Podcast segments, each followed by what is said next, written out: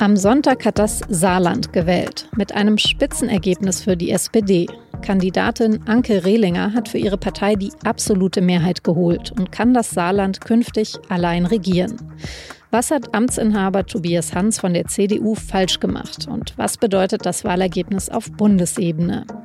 Darüber habe ich mit Nils Minkmar gesprochen, der fürs Feuilleton schreibt und der das Saarland seit Jahren beobachtet.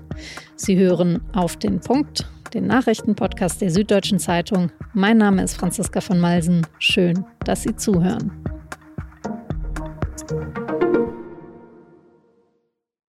Es war die erste Landtagswahl nach dem Regierungswechsel in Berlin. Das Saarland hat am Sonntag Anke Rehlinger von der SPD zur Ministerpräsidentin gewählt und damit die CDU und den bisherigen Ministerpräsidenten Tobias Hans abgewählt. Der hatte bislang mit der SPD in einer großen Koalition regiert. Jetzt aber hat die SPD den Koalitionspartner weit überholt. 43,5 Prozent hat Anke Rehlinger geholt. Sie war bisher Ministerin für Wirtschaft und Arbeit und kann das Saarland jetzt mit einer absoluten Mehrheit regieren. Sie braucht also keinen Koalitionspartner mehr. Das Saarland hat rot gewählt. Die Saar-SPD hat die Wahl gewonnen. Und nach 23 Jahren sind wir wieder stärkste Kraft als Sozialdemokratie an der Saar. Amtsinhaber Tobias Hans von der CDU hat klar verloren. Mit nur noch 28,5 Prozent ist es das schlechteste Wahlergebnis für die CDU seit 1955. Also fraglos ist es eine herbe Niederlage, wenn man in so großem Bereich verliert, nachdem man 22,5 Jahre die Regierung angeführt hat, dann ist es bitter. Es ist also eine richtige Zäsur für die CDU. Seit 1999 hatte sie das Saarland regiert. Die letzten zehn Jahre in einer großen Koalition. Und die geht jetzt eben zu Ende. Genauso wie wohl vorerst die Karriere von Tobias Hans. Der könnte nämlich heute Abend noch seinen Rücktritt bekannt geben. Natürlich ist das auch eine Niederlage für mich persönlich als Spitzenkandidat, da ich ja unmittelbar auch mit dem Wahlkampf verbunden bin als solcher. Und deswegen übernehme ich natürlich auch die Verantwortung für dieses Wahlergebnis. Die kleineren Parteien, die haben es im Saarland traditionell nicht einfach. Eine starke Kraft war bislang vor allem die Linkspartei. Die ist jetzt aber haushoch gescheitert und hat nur noch 2,8 Prozent erreicht. Das dürfte vor allem mit dem Saarländer und linke Mitbegründer Oskar Lafontaine zu tun haben. Der ist nämlich kurz vor der Wahl aus seiner Partei ausgetreten. Mehr als 10 Prozentpunkte hat die Linke verloren. Nicht weniger bitter dürfte das Wahlergebnis für die Grünen sein. Sie verpassen den Einzug ins Parlament haarscharf mit 4,995 Prozent. Auch die FDP scheitert mit 4,8 Prozent an der 5-Prozent-Hürde. Nur die AfD hat es wieder in den Landtag geschafft. Warum die Saarländerinnen und Saarländer unbedingt einen Wechsel wollten und was das Ergebnis für die Bundespolitik bedeuten könnte, darüber habe ich mit Nils Minkmar gesprochen. Herr Minkmar, ist das jetzt ein riesiger Sieg für die SPD oder eine riesige Niederlage für die CDU oder beides? Das Saarland war jetzt so lange von einem CDU-Ministerpräsidenten geführt worden und davor von Annegret Kramp-Karrenbauer und anderen legendären Gestalten. Ich glaube, der Wechsel ist auch einfach ganz wichtig, so dass eigentlich beide Faktoren dazu beigetragen haben. Es ist eigentlich eine Arbeiterregion. Die SPD war da immer stark äh, und sie waren einfach lange zu schwach. Und ich glaube, jetzt ist wie so eine Flutwelle, ja, die da, die da losgekommen ist. Vielleicht, bevor wir jetzt gleich über die Ergebnisse im Detail sprechen, Sie sind ja selber aus dem Saarland und haben neulich in einem Text über die saarländische Seele geschrieben. Was macht die denn aus? Das Saarland äh, hat einige Besonderheiten im Vergleich zum Rest der Bundesrepublik. Unter anderem zum Beispiel die Vereinsdichte. Ja, Saarländer sind unheimlich viel in Vereinen und äh, solche ähm, informellen Netzwerke sind da ganz wichtig. Es ist ja im Grunde die Region für die verbitterten Industriearbeiter. Es müsste im Grunde, die müssten die rechtsradikalen Parteien so bei 30 Prozent stehen, ja, so wie in Lothringen oft über der Grenze, äh, weil man da diesen Abstieg eben einfach hinter sich hat. Und das ist gar nicht der Fall. Und ich glaube, dass eben diese diese Sozialstruktur des Saarlandes und äh, diese Kultur der Nachbarschaft, des sich Aushelfens, dass das da eine ganz große Rolle spielt. Das glaube ich, äh, begründet so ein bisschen diese saarländische Seele. Jetzt hat ja Anke Rehlinger von der SPD den bisherigen Amtsinhaber Tobias Hans von der CDU triumphal, kann man sagen, besiegt. Wie hat sie das gemacht?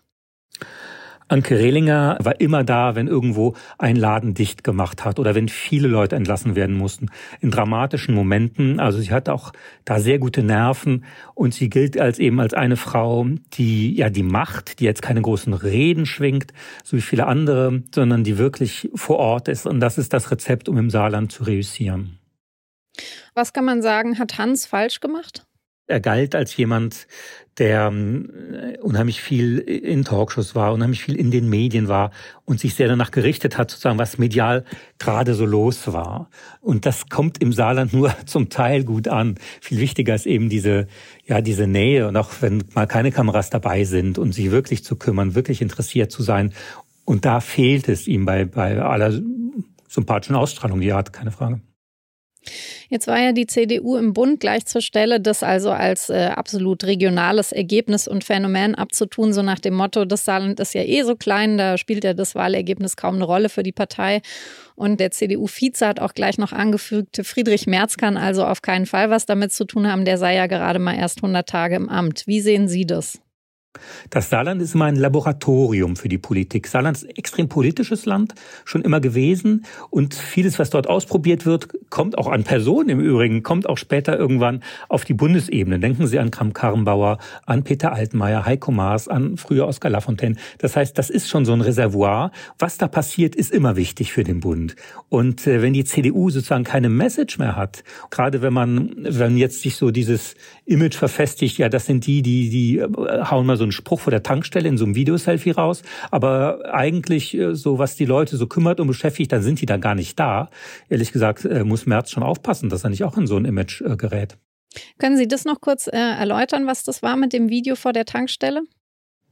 In seiner Verzweiflung hat ja, als die Preise äh, so hoch gingen für, für Benzin, hat äh, Tobias Hunter, Ministerpräsident, ein Selfie-Video aufgenommen. Und da hat er sich eben sehr echauffiert über die hohen Preise und hat dann fatalerweise den Unterschied gemacht, dass diese hohen Preise ja nicht nur die Bedürftigen treffen, sondern auch die vielen fleißigen Menschen. Diesen Unterschied zu machen zwischen den Bedürftigen und den Fleißigen nach dem Motto Fleiß, da ist man immer reich und bedürftig, da ist man immer faul.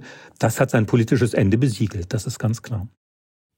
Jetzt sitzen also dann im Landtag nur noch drei Parteien, die SPD, die CDU und die AfD. In vielen anderen Bundes Bundesländern sitzen ja schon in der Regierung drei Parteien. Also was bedeutet jetzt so ein Drei-Parteien-Landtag für die Politik im Saarland?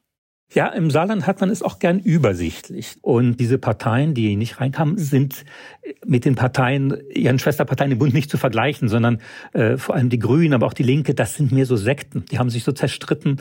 Und jetzt hat man eine Opposition, eine Regierungspartei.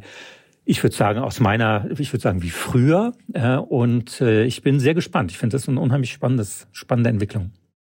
Vielleicht sprechen wir kurz über das Ergebnis der Grünen. Also die haben ja den Einzug in den Landtag so irre knapp verpasst, dass ähm, das vorläufige Ergebnis ja sogar mit fünf Nachkommastellen angegeben werden muss. Also das ist dann 4,99502. Was glauben Sie, werden da die Stimmzettel jetzt noch mehrmals ausgezählt werden? Nein, ich glaube, das ist ja im Saarland relativ einfach, die Auszählung. Und das sind, äh, ja, das sind solche historischen Dramen und äh, das sind die Spannungsmomente der Demokratie, dass man eben mit so wenigen Stimmen mal scheitert. Bin sicher, dass die Grünen sich wieder berappeln werden. Die haben auch gute Leute im Saarland, aber sie hatten auch wirklich jetzt jahrzehntelang Pech mit so gewissen Klicken, die sich da breit gemacht haben. Hm. Und bei der FDP, die eben an der 5-Prozent-Hürde gescheitert sind, hat ja Christian Lindner aber erstmal sehr siegessicher äh, geklungen und eben ja auch erstmal verkündet, man hätte die 5-Prozent-Schwelle geschafft. Wie sehen Sie das? Diese Klientel für die FDP gibt es im Saarland eigentlich nur ganz wenig. Ja, das Saarland hat ja auch gerne einmal eine Ambition oder mal eine Idee oder hört was von Werten. Das fehlte so ein bisschen. Und dieses reine, äh, die Klientel bedienen, was ja die FDP manchmal, wenn sie nicht gut drauf ist, immer so macht im Bund, das langt halt im Saarland nicht. Da muss man wirklich Aufbauhilfe leisten. Hm. Vielleicht dann noch mal kurz zu der dritten Partei, die es ja in den Landtag schon geschafft hat, eben die AfD mit 5,7 Prozent. Jetzt haben Sie gerade vorhin gesagt, man könnte eigentlich erwarten, dass die noch viel stärker wären. Aber welche, welche Rolle würden Sie sagen, spielt die AfD dann im Saarland tatsächlich? Ja, die, wie gesagt, das Saarland ist eigentlich, wenn man über die Grenze schaut nach Lothringen, da ist die Front National unheimlich stark, fast eine der dominierenden Parteien dort. Und im Saarland wäre das Potenzial soziologisch, kulturell auch da für eine starke rechte Partei. Und dass die so klein ist, ist, finde ich, ein tolles Zeichen. Und gut, ich weiß nicht, was die machen werden. Die werden ihre übliche Politfolklore da machen und sich gegenseitig, äh, gegenseitig zerlegen, so wie sie es bis jetzt tun. Ich glaube nicht, dass die den Menschen, die sie gewählt haben, da in irgendeiner Form helfen können. Hm. Jetzt ist es ja eben die erste Landtagswahl gewesen nach dem Regierungs- und auch nach dem Kanzlerwechsel in Berlin. Was würden Sie sagen, bedeutet das Ergebnis tatsächlich am Ende für die Ampel in Berlin? Auch es ist schon eine schöne äh, Bestätigung, ne? dass, äh, dass äh, die Bürgerinnen und Bürger in Deutschland auch gerne mal einen Wechsel haben. Ja, dass man sich nicht scheut, äh, und sich immer so hinter der CDU verkriecht, weil die eben oft versprechen, es gibt die permanente Gegenwart, wir sind für Stabilität. Ich glaube, ja, die Bürgerinnen und Bürger nicht zu unterschätzen, auch in dieser harten Krise, die wir jetzt haben mit der Ukraine, dass die Menschen der Politik vertrauen, dass die von der Politik viel erwarten, auch in den Provinzen oder gerade in den Provinzen. Und dass man da auch ein bisschen mehr, mehr Mut entwickelt und mehr Vertrauen auch in die eigene Bevölkerung. Also Sie würden es dann aber nicht als äh, sozusagen gemischtes Feedback an die Ampel ähm, werten, weil die ähm, Grünen und die FDP haben ja eben nicht so, also die, die sind ja nicht reingekommen, nicht mal in den Landtag. Die haben ehrlich gesagt, die saarländischen äh, Vertreter haben da mit ihren Bundesparteien wenig zu tun. Und die Saarländer und Saarländer wählen schon sehr regional. Und das starke Signal ist der Wunsch nach Wechsel, dass es anders wird. Und ich glaube, die Bereitschaft, wieder der Politik mehr zuzutrauen und von der Politik auch mehr zu verlangen, die war im Saarland sehr groß. Und ich glaube, das werden wir auch in anderen Bundesländern bald sehen. Vielen Dank fürs Gespräch und die Einschätzung und schöne Grüße nach Köln. Sehr gern. Ciao. Sie werden beleidigt, es wird ihnen was kaputt gemacht und manche werden sogar körperlich angegriffen. Seit dem Beginn des Kriegs in der Ukraine registriert die Polizei in Deutschland hunderte Straftaten gegen russisch- und ukrainischstämmige Menschen. Das BKA spricht aktuell von etwa 200 solcher Straftaten pro Woche. Es geht zum Beispiel um ein Feuer an einer deutsch-russischen Privatschule in Berlin und um Flaschenwürfe auf eine russisch-orthodoxe Kirche in Berlin. Dort waren auch Geflüchtete aus der Ukraine untergebracht. Wahrscheinlich merken Sie es selbst gerade in Ihrem persönlichen Umfeld. Und jetzt gibt es auch Zahlen dazu. Noch nie sind so viele Menschen wegen Corona arbeitsunfähig gewesen wie im Moment. Das steht in einer aktuellen Auswertung der Barmer Krankenkasse. Die hat jetzt die Zahlen von Mitte Februar veröffentlicht. Und da waren in einer einzigen Woche mehr als 52.000 bei der Barmer versicherte Beschäftigte wegen einer Corona-Infektion krankgeschrieben. Seitdem sind die Infektionszahlen ja zeitweise sogar noch mal gestiegen. Zu den Spitzenzeiten der ersten Wellen waren es der Barmer zufolge nicht mal halb so viele.